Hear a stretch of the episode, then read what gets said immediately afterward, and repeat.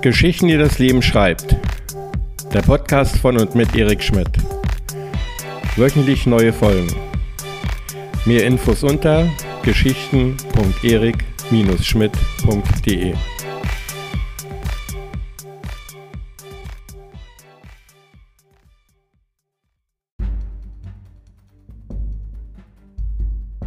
Verdammte Scheiße, tat das weh. Hatte dieser Typ mir doch voll in die Eier getreten. Ich wand mich am Boden liegend vor Schmerzen und war sowas von sauer. Hatte dieser Idiot denn noch keinen Überfall erlebt? Offensichtlich nicht, denn so wie der sich benahm, war es auf keinen Fall der richtige Weg. Der mit der Wumme sagt, was getan wird. Das ist das Credo jeden Raubes. Das weiß man doch. Hatte der denn bisher nicht einmal einen Film gesehen? So dämlich kann ein Mensch allein doch gar nicht sein. So, hast du nun genug? Ob ich genug habe? Du beschissener Wichser. Ich winde mich zu seinen Füßen vor Schmerzen und die Sau fragt mich allen Ernstes, ob ich noch einen Nachschlag brauche. Was läuft denn nicht gerade bei dem Typen? Dabei war noch nicht einmal eine Olle in der Nähe, die er hätte damit beeindrucken können. Nein, presse ich gerade noch so aus mir heraus. Genug, genug. Da siehst du, was dabei herauskommen kann, wenn man so eine Scheiße abzieht. Lass es dir eine Lehre sein als ob ich der Typ wäre, der bereit ist, dazu zu lernen. Ist nicht gerade mein erster Überfall, der in die Hose gegangen ist. Aber das binde ich ihm natürlich nicht auf die Nase. Was soll ich denn auch machen? Ich bin nun mal nicht zum Autodidakten geboren. Und nirgendwo gibt es eine offizielle Verbrecherausbildung. Im besten Fall mit Abschlusszertifikat bei der IHK oder etwas Vergleichbarem. Klar, man kann sich bei den anderen bösen Jungs breit machen, und sich bei denen abschauen, wie so etwas geht. Aber hallo? Wir reden hier über Verbrecher. Wer will sich denn schon freiwillig in deren Hände begeben?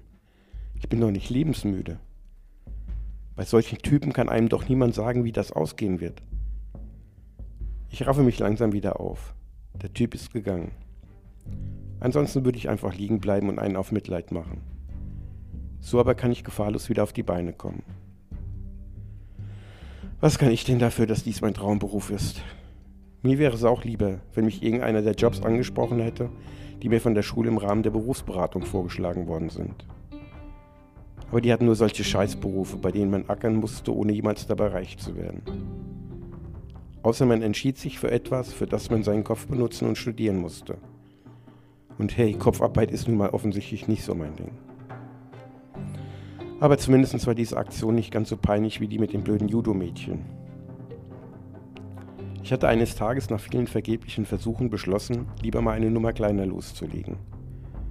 Und was ist noch kleiner als es Kinder sind, dachte ich bei mir. Okay, Omis gingen wohl auch noch, aber vor denen stand man, wenn man Pech hatte, nur ewig herum und musste wiederholen, was man schon gesagt hatte. Ein was? Ein Überfall, das ist ein Überfall. Wer hat einen Knall? Kein Knall, ein Überfall. Oh Mann, hören Sie doch mal richtig zu. Wie soll ich denn mit dieser Einstellung meinen Job machen? Jochen, bist du das? Nein, verdammt, ich bin nicht der Jochen, ich bin der Räuber. Ach, Robert, du bist es. Das ist ja schön, dich mal wiederzusehen. Weißt du, gut, dass du da bist. Deine Oma kann nämlich nicht mehr so gut laufen. Dann kannst du mir gerade mal bei meinen Einkaufen helfen. Du weißt doch, ich bin nicht mehr so gut beisammen. Ich Vollidiot hab es dann auch wirklich gemacht. Hab ihren Arm auf dem Weg zum Supermarkt gestützt.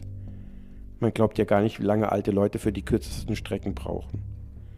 Dann den Einkaufswagen schieben. Und am Ende war ich so sehr von der ganzen Sache genervt, dass ich noch nicht einmal geschaltet habe, als sie mir ihre Geldbörse zum Zahlen in die Hand gedrückt hat. Du weißt doch, dass deine Oma nicht mehr so gut sehen kann. Erst als ich dann wieder zu Hause war, hatte ich begriffen, was für eine Chance mir da gerade durch die Lappen gegangen war. Was habe ich mich geärgert. Aber zu spät ist zu spät. Und nochmal wollte ich nicht zu der Alten. Wer weiß denn, zu was die mich sonst noch genötigt hätte. Das war ganz ähnlich wie beim Arbeitsamt. Zudem bin ich irgendwann aus Verzweiflung gegangen, um wenigstens ein bisschen Stütze zu beantragen, wenn der Job schon so beschissen lief. Sie sind was? Räuber, sagte ich doch gerade eben. Und ich habe massive Dienstausfälle zurzeit. Sie müssen mir helfen. Ich weiß sonst nicht mehr, an wen ich mich wenden soll. Äh, warten Sie mal einen kurzen Moment, sagte sie, verschwand daraufhin und kam mit allerlei anderen Leuten im Schlepptau wieder. Wiederholen Sie doch bitte nochmal, was Sie mir gerade erzählt haben. Und dann haben sie mich alle ausgelacht, als wenn ich kein Räuber, sondern eine Witzfigur wäre. Irgendwann ist es mir dann zu dumm geworden, ich bin wieder gegangen. Auf dieser Basis kann man doch nicht arbeiten. Das Judo-Mädchen war auch so eine Nummer. Die hatte mich im Schwitzkasten, bis ihre Eltern da waren. Die haben sich dann zwar bei mir entschuldigt, wohl weil sie ihr die Überfallnummer nicht geglaubt hatten, aber Geld bekam ich trotzdem keins. Also eine Sache ist sicher. Wenn das nicht langsamer was wird mit diesem Job, sattel ich um. Pornodarsteller wäre noch so eine Sache, die ich mir vorstellen könnte. Da kann man lauter geile Weiber ficken und wird sogar noch dafür bezahlt. Ja, vielleicht schaue ich mir das mal an. Sollen die mich doch alle am Arsch lecken mit dem Verbrecherkram. Dann macht euren Job doch selbst, wenn man als Räuber sowieso nur verarscht wird.